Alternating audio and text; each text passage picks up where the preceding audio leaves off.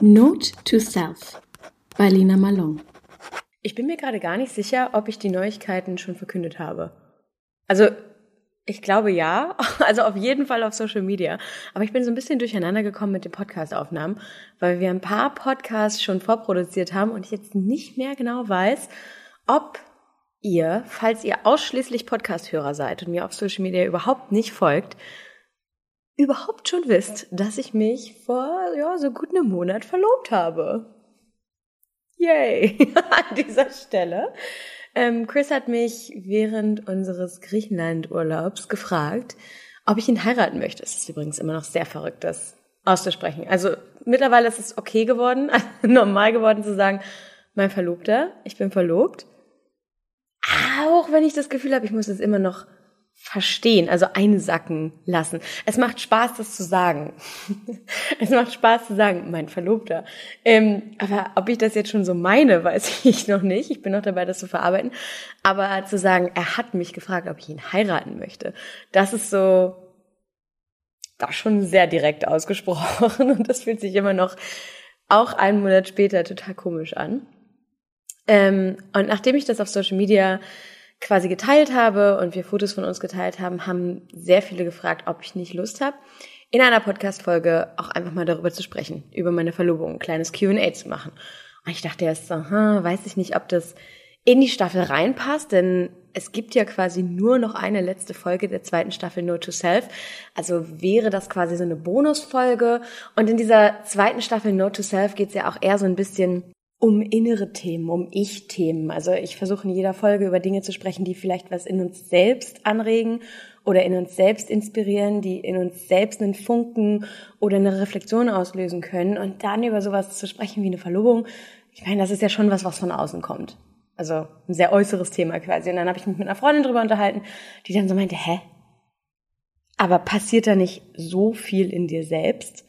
Ist da nicht eigentlich so viel gerade, was sich in dir selbst bewegt oder was sich verschoben hat oder was eine Reise mit dir gemacht hat, um an diesen Punkt zu kommen? Also ich fände spannend, wenn du über das Thema Verlobung sprichst, gerade als jemand, der ja auch über Jahre super offen über das Thema entweder Beziehungen oder Dates, Single-Alltag, Trennungen und so weiter gesprochen hat. Fühlt sich komisch an, wenn du jetzt über das Thema nicht sprechen willst. Warum eigentlich nicht? Also alle anderen Themen haben ja auch stattgefunden.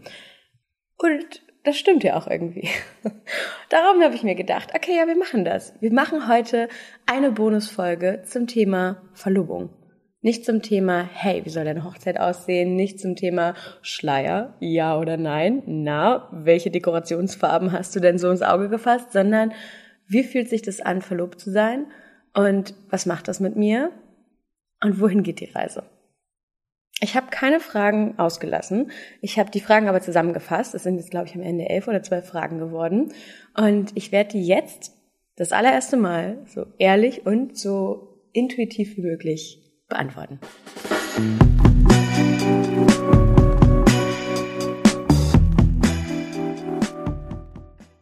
An dieser Stelle möchte ich euch auch direkt den exklusiven Supporter der heutigen Bonusfolge Note to Self vorstellen, und zwar Lavazza.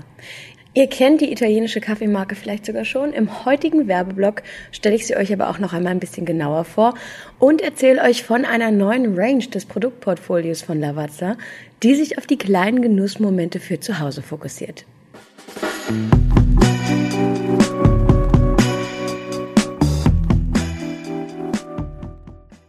So, einen Schluck Kaffee. Moment. Und los geht's.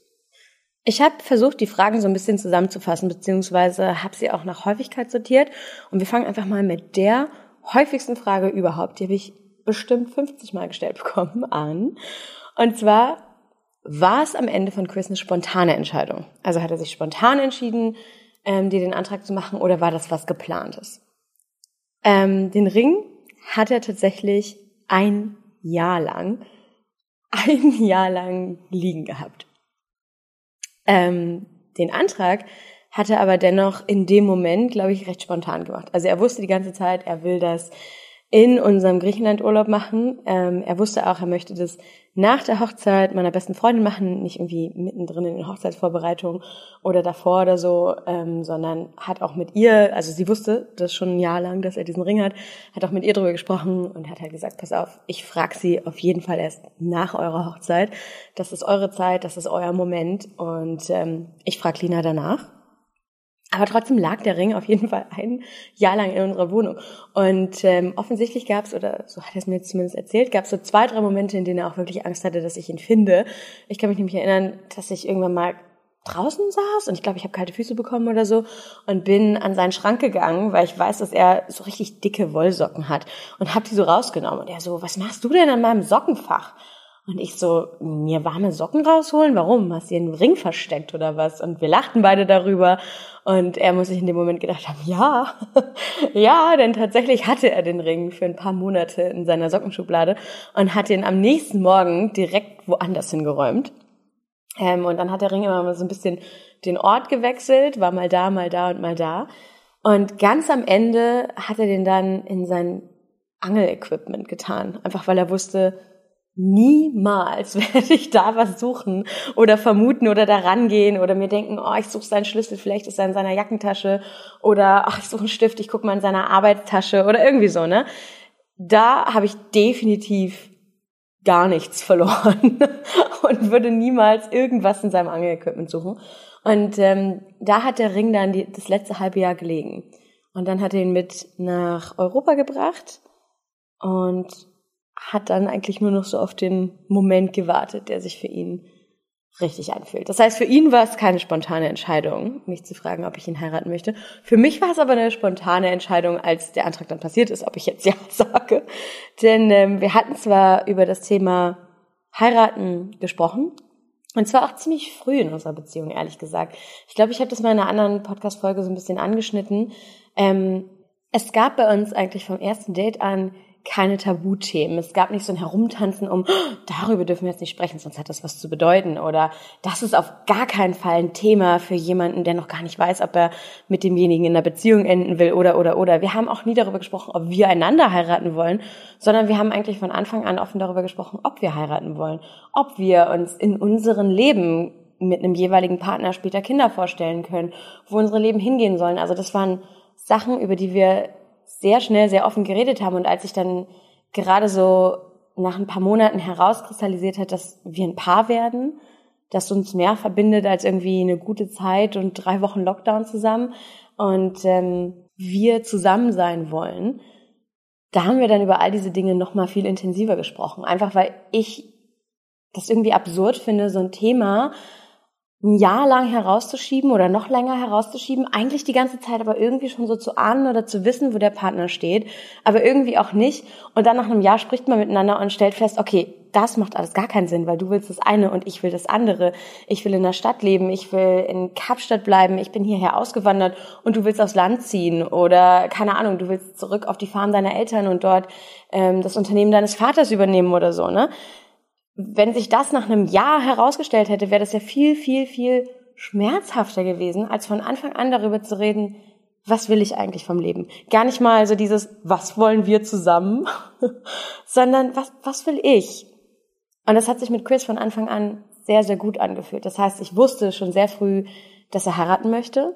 Ich wusste auch, dass er schon mal verlobt war und dass er den Schritt also schon mal gehen wollte, dass sie dann die Verlobung aber wieder gelöst haben, bevor es zu irgendwelchen Hochzeitsvorbereitungen oder so überhaupt kommen konnte. Er wusste, dass ich sehr, sehr lange Single war, aber dass ich in der Zeit auch sehr genau herausfinden und für mich entscheiden konnte, was ich will oder was ich nicht will, was ich suche oder was ich jetzt auch hinter mir lasse. Ähm, also sind wir beide mega offen in das Thema reingegangen und er wusste eben auch, okay, ähm, zu heiraten, das kommt für mich in Frage. Das ist auch irgendwie was, worauf ich mich freue. Das ist nicht die Destination im Sinne von, oh Gott, ich bin jetzt über 30 und noch nicht verheiratet, ähm, jetzt dränge ich da drauf. Das ist jetzt mein Ziel auch irgendwie, darauf will ich hinarbeiten, danach suche ich mir meinen Partner aus, sondern das ist was ist, worauf ich mich, wenn es in den Karten ist, wirklich freue. Was ich gerne annehmen würde und was ich mir auch vorstellen könnte. Ich glaube, man kann das so ganz gut beschreiben. Ähm, ich war zum Beispiel wahnsinnig gern Single. Für mich war es vollkommen normal, Single zu sein. Das war nichts, was ich loswerden musste, das war aber auch nichts, was ich feiern musste. Das war ein Teil von mir. Das war ein Teil meiner Identität, das war ein Teil meiner Persönlichkeit. Und jetzt ist in einer Beziehung zu sein ein genauso natürliches Gefühl. Es fühlt sich vollkommen natürlich an, und gleichzeitig aufregend mit Chris all diese Kapitel aufzuschlagen, ähm, diese Reise zu machen als Paar gemeinsam und Step für Step noch besser kennenzulernen und noch mehr zusammenzuwachsen. Und ich glaube, dass wir in den letzten zwei Jahren auch schon sehr viel erlebt haben und auch eine Menge Hürden genommen haben und uns zusammen in eine Menge Herausforderungen gewagt haben. Also ähm, nicht nur die Pandemie, die wir getrennt voneinander verbracht haben, sondern eben auch der Hausbau auf meiner Seite, neue Jobchancen auf seiner Seite, dann sind familiäre Sachen passiert, dann sind finanzielle Sachen passiert und jedes Mal, wenn einer von uns da quasi mittendrin gesteckt hat, musste der andere sich ja auch so ein bisschen entscheiden, bin ich nicht all in, aber bin ich da mit drin? Ähm, wachse ich noch näher an diese Person ran? Nehme ich diese Hürde jetzt auch mit an? Nehme ich diese Herausforderung auch mit an oder lasse ich denjenigen da alleine durchgehen? Und ähm, gerade beim Thema Hausbau war es eben so, dass ich komplett alleine angefangen habe und Chris immer gesagt hat, nee, das ist dein Ding, ähm, das ist mir zu viel gerade, das ist auch zu viel für unsere frische Beziehung. Aber er ist mehr und mehr und mehr mit mir in diese Herausforderung reingegangen und am Ende sind wir gemeinsam rausgekommen. Und gerade wenn wir in letzter Zeit so über die Zukunft gesprochen haben, dann hat man immer mehr gespürt, dass wir den anderen mit einbeziehen. Dass der andere eine Rolle spielt dahin, wo unsere Pläne hingehen sollen oder hingehen könnten. Also um jetzt nochmal auf die Frage auch zurückzukommen, war das am Ende spontan, eine spontane Entscheidung, dann glaube ich, dass das für Chris eine Reise war und dass er sich bewusst Zeit gelassen hat, um sich sicher zu sein vielleicht auch. Ähm, und für mich war es nichts, das ich erwartet habe. Ich habe in dem Moment, in dem er mich gefragt hat, nicht damit gerechnet, dass er mich fragt. Ich habe vielleicht daran gedacht, dass er mich irgendwann fragen könnte. Ich habe auf jeden Fall daran gedacht, dass wir jetzt paar soweit sind. Aber ich habe in dem Moment nicht damit gerechnet. Von daher von seiner Seite aus ein langer Plan und von meiner Seite aus ein Gefühl, das gewachsen ist und das ich dann auch in einem Jahr spontan trotzdem äußern konnte. Zweite Frage, das war die zweithäufigste Frage, wann wollt ihr heiraten? Meine Oma war ja komplett überrascht, dass wir heiraten. Also, das muss ich, glaube ich, ein bisschen erklären. Meine Oma hat sich wahnsinnig gefreut, dass wir uns verlobt haben, hat sehr viele Tränen vergossen, ähm, war auch sehr, sehr gerührt, dass mein Verlobungsring ihrem Verlobungsring ähnlich sieht. Das war mir persönlich mal sehr wichtig. Also der Verlobungsring meiner Omi steht mir gar nicht. Ich habe den mehrfach anprobiert und der sieht furchtbar an meinem Finger aus.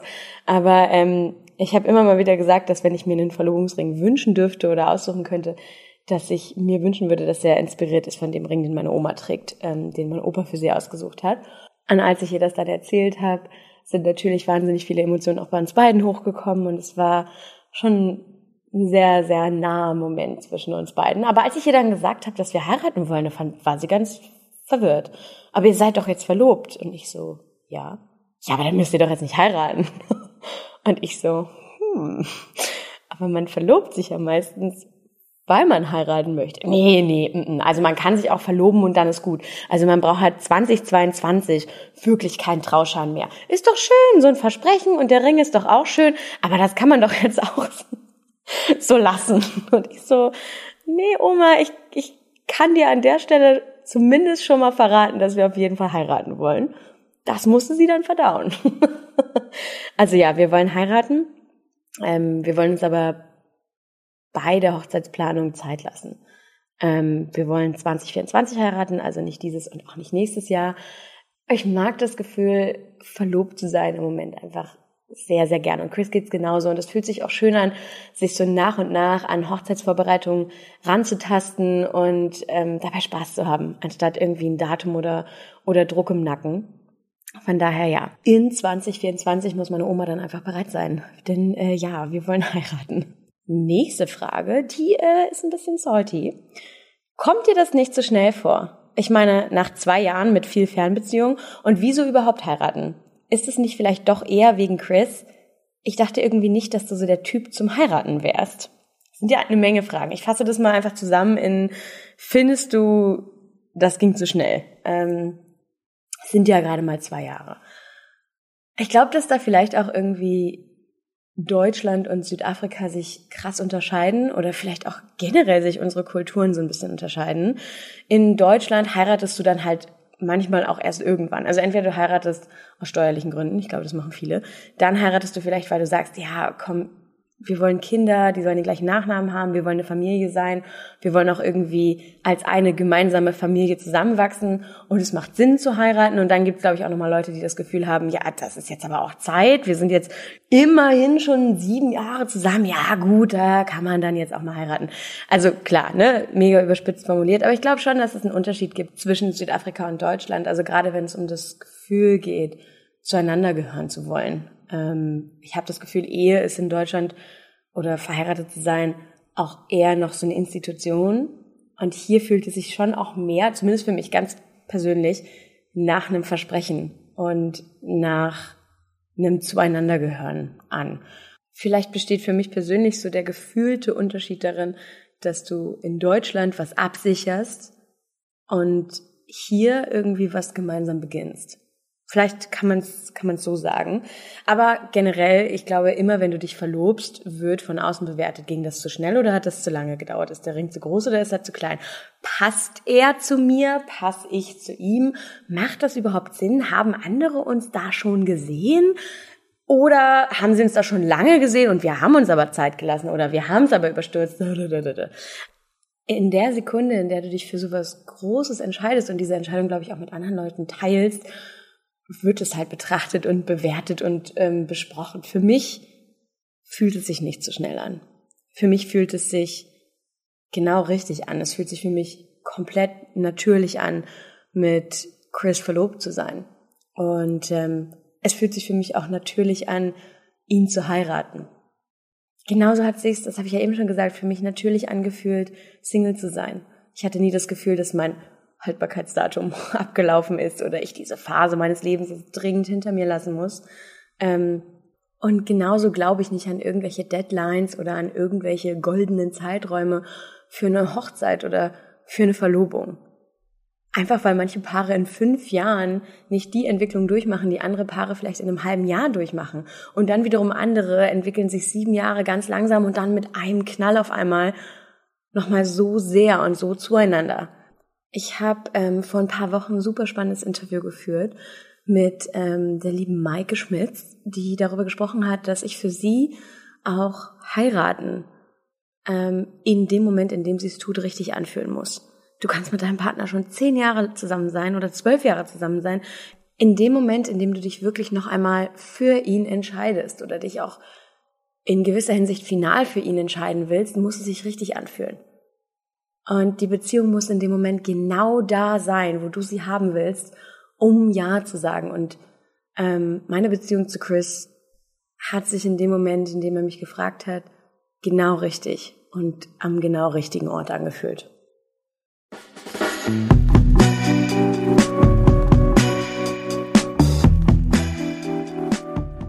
Kurze Kaffeepause, bevor es in den nächsten Frageblock geht. Ich habe es ja schon angekündigt, der Kaffee in meiner Tasse kommt von unserem heutigen Support und Partner der Folge, Lavazza. Die Marke wurde 1895 in Turin in Italien gegründet und Lavazza bietet eine große Auswahl an verschiedenen Kaffeesorten für zu Hause und natürlich auch im Café oder im Restaurant an. Und gerade hat die italienische Brand ihre neue Range Nespresso-kompatible Aluminiumkapseln gelauncht. Ihr kennt das System, Kapsel rein, Knopf drücken und im Fall von Lavazza echten italienischen Kaffee genießen. Die Tiny-Kapseln bekommt ihr online oder im stationären Handel in fünf unterschiedlichen Sorten. Von Lungo über Ristretto bis hin zum klassischen Espresso ist alles dabei. Unter anderem auch eine Biosorte, die sogenannte Tierra-Sorte, ist im Portfolio enthalten.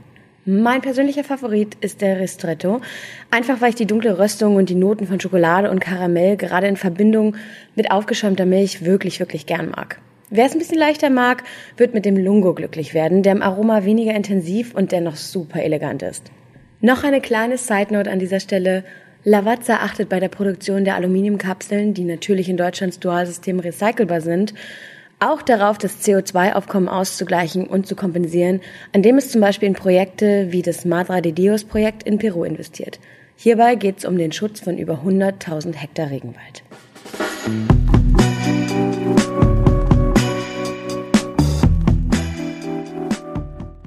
Und dann gehe ich jetzt nochmal auf diese Nebenfrage ein. Und zwar dieses, ja, krass, dass du Ja gesagt hast.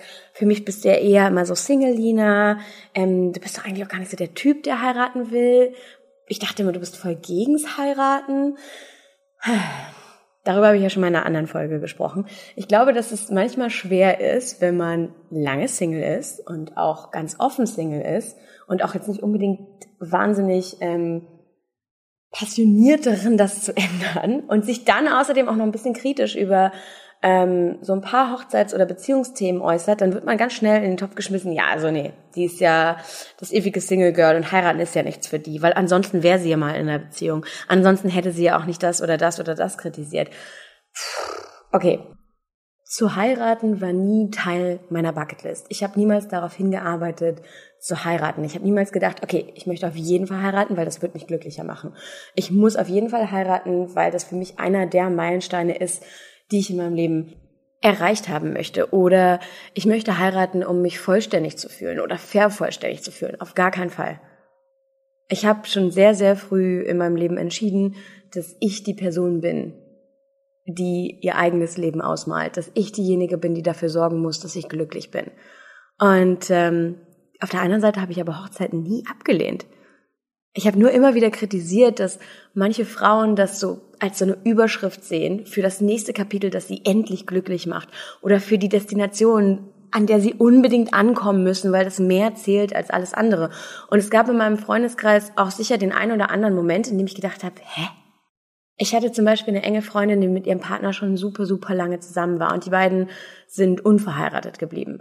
Ähm, er hat ganz klar gesagt, nee, er möchte nicht heiraten und sie hat auch immer wieder betont, dass die das nicht brauchen und dass sie diesen Trauschein nicht braucht und dass sie den Ring am Finger überhaupt nicht will und dass sie auch so weiß, dass er sie liebt und dass sie ihn liebt, aber äh, nach so ein paar Dinnerpartys, bei denen das Thema dann wieder aufkam, weil sich Freunde im gemeinsamen Freundeskreis verlobt haben, nach so ein paar Gläsern Wein hat sie dann doch eben irgendwann gesagt, ja, also sie hat ihren Frieden damit gemacht, ähm, dass er nicht fragt. Klar hätte sie ihn gern geheiratet, aber auf der anderen Seite ist sie auch keine Frau, die auf sowas wartet und sie ist auch keine Frau, die irgend so eine Bestätigung dann nochmal braucht. Und dass sie das sogar irgendwie absurd, wenn nicht sogar ein bisschen bemitleidenswert findet, wenn Frauen da so drauf warten oder dem Partner ein Ultimatum setzen oder vielleicht auch ihre Beziehungen in Frage stellen, nur weil sie quasi nicht heiraten, nur weil es diesen Schritt in ihrer Beziehung nicht gibt. Und war da schon echt immer so ein Advokat und so eine laute, starke Stimme fürs Nicht-Heiraten. Und dann hatte sie doch irgendwann gefragt. Und in der Sekunde, in der sie einen Ring am Finger hatte, hat sie dann erstmal ihre Insta-Bio geändert in Bride to Be. Engaged to. Und das fand ich schon ein bisschen absurd. Aber an der Stelle auch bitte nicht falsch verstehen. Also es hat sich nicht absurd angefühlt, weil jemand unerwartet auf einmal in der Rolle als Braut aufgeht und es auf einmal doch irgendwie total schön findet und es annehmen kann und sich für dieses Gefühl öffnet, sondern weil diejenige das wirklich ausgeschlossen hat. Also auch auf Nachfrage. So, und wenn er doch mal fragen würde? Nee, m -m, macht er nicht, will ich auch nicht. Also es war wirklich so eine krasse Ablehnungshaltung. Ähm, und ohne dass sich dann viel an der eigenen Perspektive verändert hätte, das, was sich geändert hat, war eben, dass er dann doch gefragt hat und sie ja gesagt hat, dann so richtig krass rauszugehen aus allem, was man vorher mal ge gefühlt oder gedacht hat, das kam zumindest überraschend. Also ich will das jetzt überhaupt nicht zu negativ bewerten, aber damals fand ich das irgendwie schade. Ich fand es schade, dass sich ihre Überzeugungen, die ich ihr so abgenommen habe und die sie auch immer wieder wirklich laut vertreten hat und stark vertreten hat, dass die auf einmal nichts mehr wert waren und dass die sich dann auf einmal angefühlt haben wie irgendwas, das man halt so als Schutzschild sich so ein bisschen angezogen hat, so eine Rüstung, die man jetzt endlich ablegen kann. Denn ich finde eigentlich nicht, dass ähm, Sätze wie ich möchte nicht heiraten oder Sätze wie ich bin happy, ohne dass wir einander irgendetwas versprechen oder dass wir irgendwelche Papiere aufsetzen oder ohne dass wir jetzt ja verbindlich zueinander gehören, glaube ich trotzdem, dass unsere Beziehung uns gehört und dass wir zueinander gehören. Ich finde eigentlich so eine Sätze sollten keine Rüstung sein, die man einfach nur sich zulegt, um sich nach außen hin zu verteidigen oder um nach außen hin zu rechtfertigen, warum man nicht heiratet. Ich finde das wahnsinnig valide. Und man darf ja auch nicht vergessen, dass viele, viele Menschen dafür lange kämpfen mussten und auch ähm, viele Opfer dafür bringen mussten, dass sie so leben dürfen dass sie unverheiratet lieben dürfen, ähm, dass sie unverheiratet eine Familie sein dürfen, dass sie unverheiratet ihre eigene Person sein dürfen.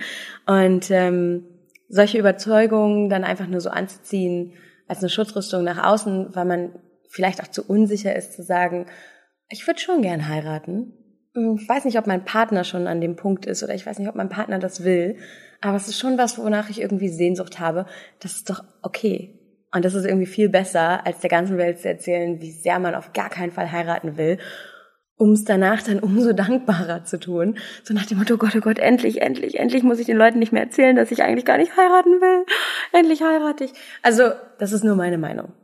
Ich glaube, ähm, am Ende ist jedes Gefühl valide und am Ende ist es auch vollkommen in Ordnung, wenn man eben zu unsicher war, um seine Wünsche wirklich zu äußern, vielleicht auch gerade Fremden gegenüber und deswegen irgendwas erzählt hat, um sich nicht so verletzlich zu fühlen und jetzt eben den Mut hat, seine wahren Gefühle vielleicht auch zu offenbaren, in einem Moment, in dem man sich vielleicht auch frei und bereit fühlt, ähm, sie zu teilen. Also also von daher bitte nicht falsch verstehen, das ist überhaupt nicht so eine so eine große Kritik. Ich glaube, ich habe es damals nur einfach noch nicht so verstanden, wie ich es jetzt verstehe.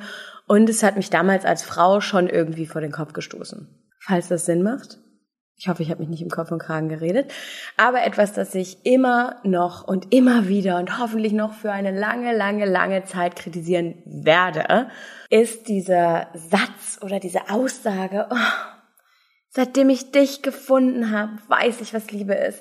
Seitdem ich dich gefunden habe, nein, nein, nein, noch besser. Seitdem du mich gefunden hast, weiß ich, wer ich sein will. Mein Leben hat sich so verändert in der Sekunde, in der deine Hand meine gefunden hat. Bläh, wirklich, echt, ich werde so sauer. Ich werde auch beim Thema, ich habe hab das schon in einigen Folgen besprochen, ich muss mich an der Stelle nicht wiederholen, aber ich werde so sauer beim Thema Heirat oder Kinderkriegen. Erzählt nicht ständig anderen Frauen, dass ihr erst wisst, wer ihr seid, seitdem ihr entweder ein Kind bekommen habt oder geheiratet habt. Was für ein Bull, wirklich, es tut mir leid für euch. Es tut mir wirklich, wirklich leid für euch, dass ihr nicht rausfinden konntet oder euch vielleicht auch einfach die Möglichkeit gefehlt hat oder der Wille oder der Mut oder was auch immer gefehlt hat, zu sagen, ich will rausfinden, wer ich bin, ohne dass mir das jemand erzählen muss. Oder ohne dass ich das Label Mutter dafür brauche oder was auch immer. Eine Frau, die keine Mutter ist oder keine Mutter werden möchte, eine Frau, die nicht verheiratet ist und auch nicht heiraten möchte, eine Frau, die Single ist und sich nach da draußen wagt, um rauszufinden, wer sie ist, wer sie sein könnte, wer sie sein will, was für sie Glück bedeutet, ist so mutig und so, so, so wertvoll. Und Gott, niemand auf dieser Welt hat das Recht, dir irgendwas davon abzusprechen oder dir zu erzählen, dass alles, was du bisher machst, eh nur ein Unfug ist. Ne? Weil Sinn macht das alles wirklich erst mit einer zweiten Person, die dich dann bitte vervollständigt oder dich an die Hand nimmt oder die Entscheidung für dich übernimmt oder dich in ein Leben mit reinzieht, das du dir so gar nicht ausmalen konntest. Was zur Hölle ist falsch daran, sich sein eigenes Leben auszumalen und dann jemanden zu finden, der einen Platz darin haben möchte? Nee, also wie gesagt, oh, ihr werdet von mir nie sowas hören wie, oh my God, Chris, Ever since I found you, life makes sense. You're my son. I circle around you. Nee, Mann, halt auch gar nicht. Ich freue mich wahnsinnig darauf, unsere Leben zu verbinden. Ich freue mich darauf, ein Stück von meinem mit Chris zu teilen und ich freue mich darauf, ein Stück von seinem kennenzulernen. Aber ich freue mich nicht darauf, dass er ein Leben für uns aussucht. Ich freue mich nicht darauf, dass ich in seinen Lebensentwurf passe oder darüber. Ich freue mich nicht darüber, dass ich in seinen Lebensentwurf passe. Ich habe gar keine Lust darauf, dass ich jetzt mein Leben einfach hinter mir lassen kann und seins leben kann. Nee. Aber ich mag die Idee und den Gedanken, dass er eine Rolle in meinem spielt und ich eine Rolle in seinem spiele und dass wir gemeinsam ein paar nächste Schritte miteinander unternehmen. Und ich bin gespannt darauf, wohin uns das bringt. Ich bin gespannt darauf, wohin wir als Paar noch, noch wachsen können. Und ich glaube, das ist auch eine schöne Überleitung auf die Frage, was bedeutet es eigentlich für euch, verlobt zu sein? Oder ja, welche Bedeutung hat die Verlobung für euch so als einzelne Partner? Und Chris hat zu mir gesagt, dass verlobt zu sein für ihn bedeutet, dass er jetzt zu jemandem gehört dass er zu mir gehört und dass ich zu ihm gehöre und wir uns das versprochen haben. Dieses Gefühl, ähm, auf Englisch klingt das natürlich noch ein bisschen netter, to belong to someone or to belong with someone, das fühlt sich für ihn wie ein Zuhause an. Wie ein natürliches, aber auch total intimes und auch ein Stück weit beschütztes Zuhause. Das bedeutet es für ihn, verlobt zu sein. Und für mich ähm, ist es das Versprechen Das Versprechen, dass wir diese Reise gemeinsam bestreiten. Das Versprechen, dass wir aufeinander Acht geben. Dass ich nicht vorausrenne und ihn zurücklasse und dass nicht er einfach irgendwo abbiegt oder ähm, einen neuen Weg einschlägt, ohne zu schauen, ob ich an seiner Seite bin. Das Versprechen, gemeinsam unterwegs zu sein. Ähm, das heißt es für mich, verlobt zu sein. Nächste Frage passt da auch. Hat sich was an eurer Beziehung verändert, seitdem ihr verlobt seid? Ähm, ich will jetzt nicht sagen nein. Dann habe ich die Frage so blöd beantwortet. Aber ich habe schon das Gefühl, dass wir in einem Streit, gerade auch im Moment, noch genauer darauf achten, dem anderen zu sagen, was wir wirklich fühlen. Dass wir beide irgendwie noch mehr bereit sind, den anderen direkt zuzulassen. Nicht erst kurz zu streiten und dann eine Stunde abzukühlen und dann irgendwann so Step für Step wieder aufeinander zuzugehen. Das ist eigentlich sonst so unsere Streitroutine, dass wir uns da Stück für Stück durcharbeiten und sich das ehrlich gesagt auch sehr gut angefühlt hat. Aber im Moment sind wir irgendwie noch achtsamer. Wir stoppen uns irgendwie noch schneller, ähm, um den anderen nicht weh zu tun, nicht unnötig weh zu tun ähm, und sind irgendwie noch offener miteinander geworden. Also dieses Vertrauen, noch mehr von dir preiszugeben, ähm, das ist mit der Verlobung auf jeden Fall in unsere Beziehung gekommen. Und ähm, es fühlt sich jetzt auf jeden Fall intensiver an, wenn ich morgens, keine Ahnung, im Morgengrauen aufwache und ähm, mich nochmal quasi an ihn herankuschel und er mich umarmt und mich küsst und sagt, I love you. I can't wait to marry you. Ähm, das macht mir Gänsehaut. Nicht, weil es so verklärt romantisch ist, sondern weil es real ist, weil es wirklich passiert. Ähm, und dann fühle ich mich tatsächlich auch ihm sehr, sehr nah. Äh, jetzt mal wieder eine leichtere Frage.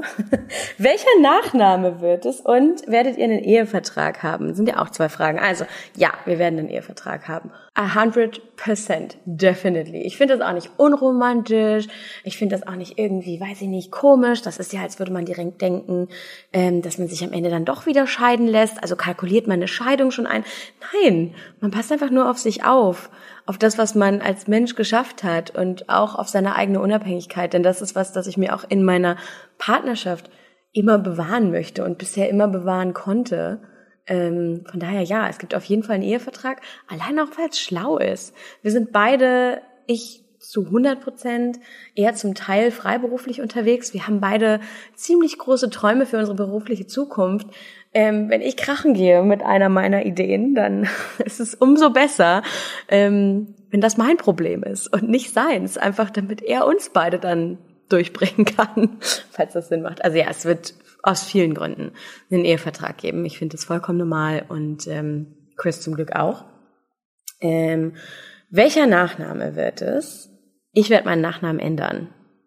Chris ähm, und ich wollen einen gemeinsamen Nachnamen tragen. Und ich gebe meinen Nachnamen dementsprechend für ihn auf. Ich werde online aber Lina Malong bleiben. Ich bin so lange Lina Malong. Und er meinte dann irgendwann so, ja, ich werde einfach online dann Chris Malong. Und ich meinte, das, das macht ja keinen Sinn. Also du bist Chris Hechter und ich bin Lina Malong. Und als Familie nehme ich deinen Namen an. Aber wir dürfen ja trotzdem diese zwei Personen bleiben.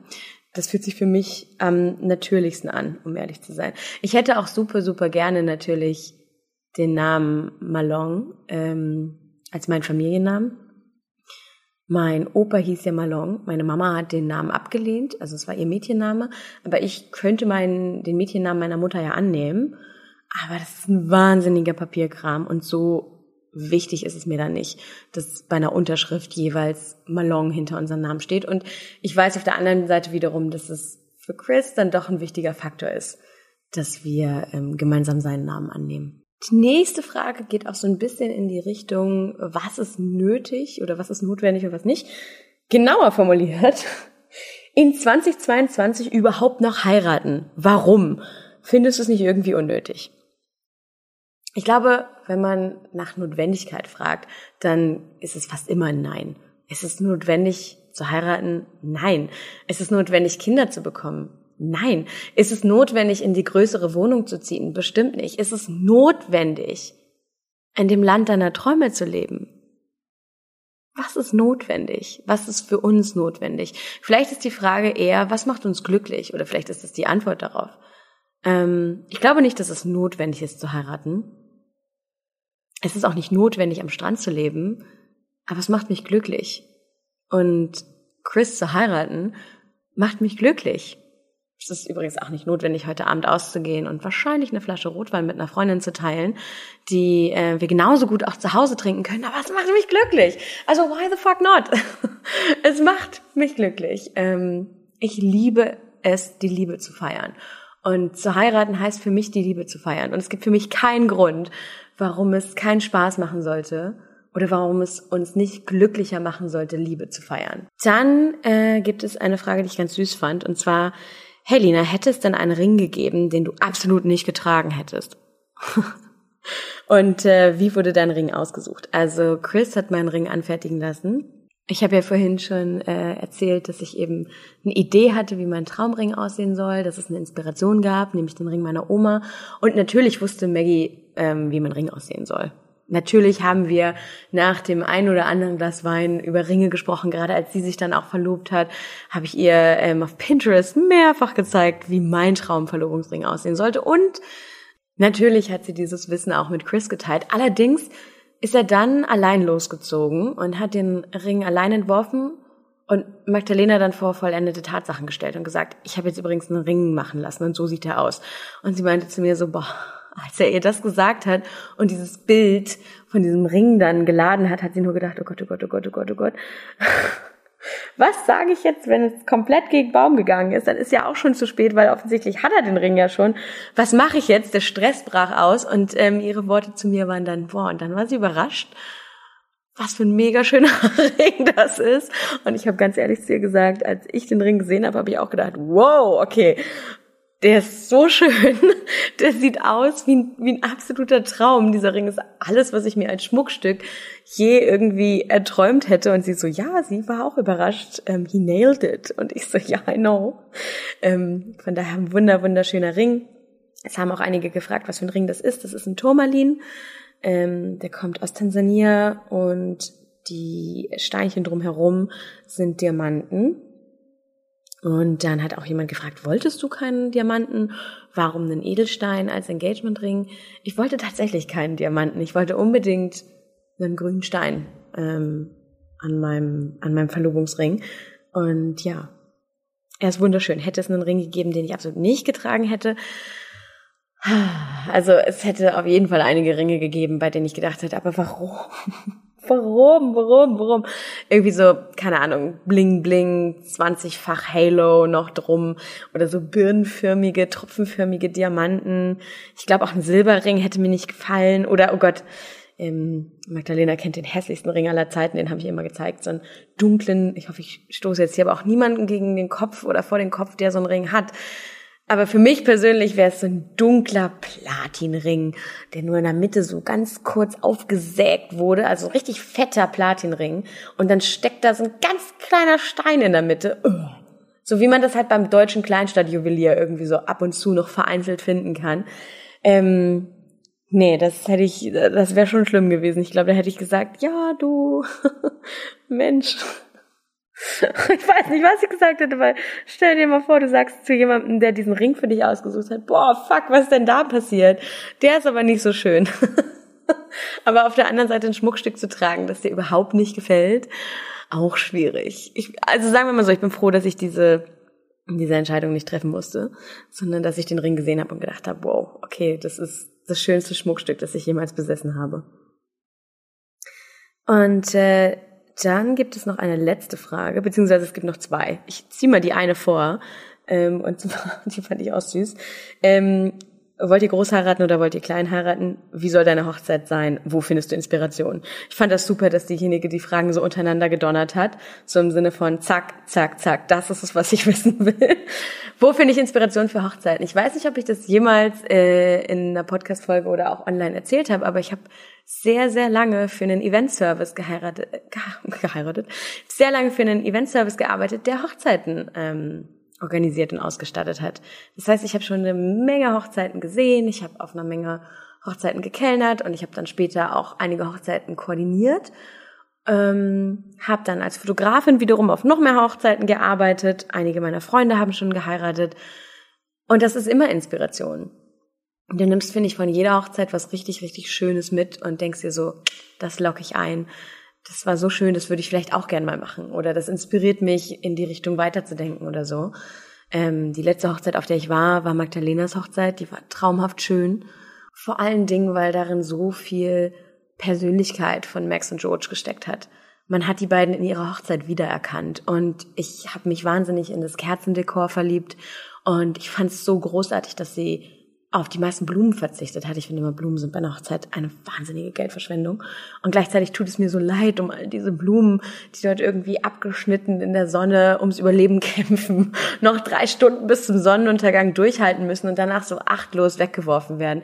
Ähm, und bei Maggie war es zum Beispiel so, dass auf dem gesamten langen Tisch einfach nur Kerzen standen und die Umgebung die Location den Rest gemacht hat. Und alles andere wurde von uns Menschen und von ähm, Gelächter und vom Tanzen und von gutem Essen und von noch besserem Wein und Anstoßen und sich miteinander freuen. So wir haben die Szenerie ausgefüllt und das nehme ich als Inspiration mit. Ähm, ich glaube, das ist auch eines der schönsten Komplimente, das Magdalena für ihre Hochzeit eigentlich bekommen kann.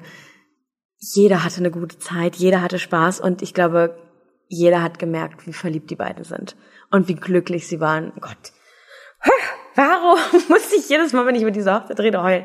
Ähm und das ist was, was ich mir für meine Hochzeit wünsche. Dass die Gäste am Abend am besten betrunken nach Hause stolpern und dann zueinander sagen, boah, die beiden waren so verliebt. Oh Gott, die waren so glücklich. Das war so schön, das mitzuerleben. Das ist, glaube ich, die größte Inspiration, die ich für meine eigene Hochzeit habe. Ähm, unsere Hochzeit wird, glaube ich, nicht groß, aber auch nicht klein. Wobei ich glaube, für deutsche Verhältnisse ist sie ordentlich und für südafrikanische Verhältnisse ist sie klein. Also wir versuchen 50 bis 60 Leute ähm, so ungefähr auf der Gästeliste zu haben. Ich hätte super gern auch noch kleiner gefeiert. Aber Chris Familie umfasst allein schon 24 Gäste. Und wenn dann meine Eltern und meine Omi und meine Trauzeugin noch dazukommen, dann sind wir schon irgendwie bei 33 und dann haben wir noch nicht mal Freunde dabei. Ähm, von daher werden das so 50 bis 60 Personen, was ich auf jeden Fall möchte. Und ich weiß, dass das nicht überall in Deutschland eine Tradition ist. Und hier in Südafrika muss ich das jedem erklären. Ich möchte einen Polterabend. Ich möchte so einen richtigen Polterabend. Ich möchte, dass jeder kommen kann und dass alles, was du mitbringen musst, um eingeladen zu sein, Porzellan und Schnaps ist. und ich möchte einfach so ein richtig losgelöstes Fest nochmal haben einfach mit Freunden und mit Bekannten und mit Kollegen und vielleicht auch mit all denen, die es nicht zur Hochzeit schaffen oder die wir dann eben nicht einladen können, weil wir die Hochzeit ein bisschen kleiner halten. Ähm, ich habe das Chris jetzt mehrfach erklärt, das Konzept, dass man Porzellan zerdeppert, um dem Brautpaar viel Glück zu wünschen und dass wir das dann zusammenfegen müssen. Ich bin immer noch dabei, ihm das begreiflich zu machen, dass das Spaß macht. Also ich hätte super, super gerne einen Polterabend. Ähm, und wir haben noch keine Location, aber ich hätte richtig gerne eine entspannte, relaxte Hochzeit in Südafrika draußen. Ich stehe nicht so auf so Festsaalkram und so. Ähm, irgendwas draußen unter freiem Himmel wäre natürlich die absolute Traumvorstellung. Und weil wir gerade bei Traumvorstellungen sind, kommt dann jetzt auch die letzte Frage, sonst wird der Podcast wieder mindestens eine Stunde lang. Woher weißt du eigentlich, dass er der Richtige ist? Unbequeme Antwort. Ich glaube nicht, dass es den Richtigen gibt. Ich glaube nicht, dass es den einen, den Richtigen gibt. Aber ich glaube, dass es Menschen gibt, die sich füreinander und miteinander richtig anfühlen. Und mit richtig meine ich, du fühlst dich zu Hause. In meinem Fall fühle ich mich, als dürfte ich trotzdem weiterhin unterwegs sein. Ich muss nicht angekommen sein ich muss mich nicht hinsetzen und jetzt die Füße stillhalten. Es fühlt sich schön an, mit Chris weiterhin auf Reisen zu sein. Es fühlt sich schön an, mit ihm gemeinsam noch mehr vom Leben zu entdecken. Und seitdem ich Chris kennengelernt habe, habe ich mich verändert und er hat sich verändert. Und es gibt selten zwischen uns einen Moment, in dem wir das Gefühl haben, oder in dem vielleicht auch einfach ich das Gefühl habe, dass ich bei ihm auf Granit stoße oder dass wir nicht weiterkommen oder dass es für uns an der Stelle einfach nur eine Wand gibt und wir jetzt irgendwie links oder rechts ausweichen müssen, weil mittendurch kommen wir nicht. Wir haben es bisher irgendwie immer geschafft, Egal, ob das eine Herausforderung war, ob das ein Streit war, ob das ein Unverständnis zwischen uns war oder ob wir einfach in verschiedenen Dingen unterschiedlich sind, irgendwie dem anderen die Hand zu reichen und zu sagen, okay, ich kletter zuerst rüber und guck, wie es dahinter aussieht und dann hole ich dich rüber oder lass gemeinsam springen oder ja, lass abwarten, ähm, lass nochmal Anlauf nehmen und dann schaffen wir es da anders rüber oder lass eine Leiter holen. Okay, jetzt werden es zu viele Metaphern, aber ich glaube, was ich sagen will, ist, dass wir uns als Paar die ganze Zeit entwickeln und dass Chris richtig, richtig Lust hat, noch mehr ähm, über sich selbst herauszufinden und ich auch. Wir haben beide nicht das Gefühl, dass wir so, wie wir sind, fertig sind und so bleiben wir jetzt, sondern wir haben beide so viel Lust auf alles das, was noch kommt. Und das fühlt sich in der Partnerschaft richtig an. Und ähm, darum fühlt sich es auch so an, als könnte ich ihm versprechen, dass wir jetzt gemeinsam unterwegs sind.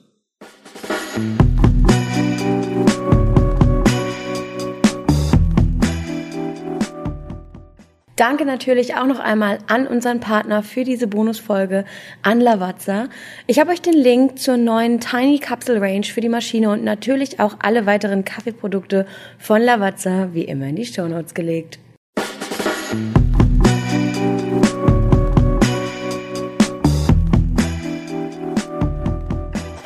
Note to Self bei Lina Malone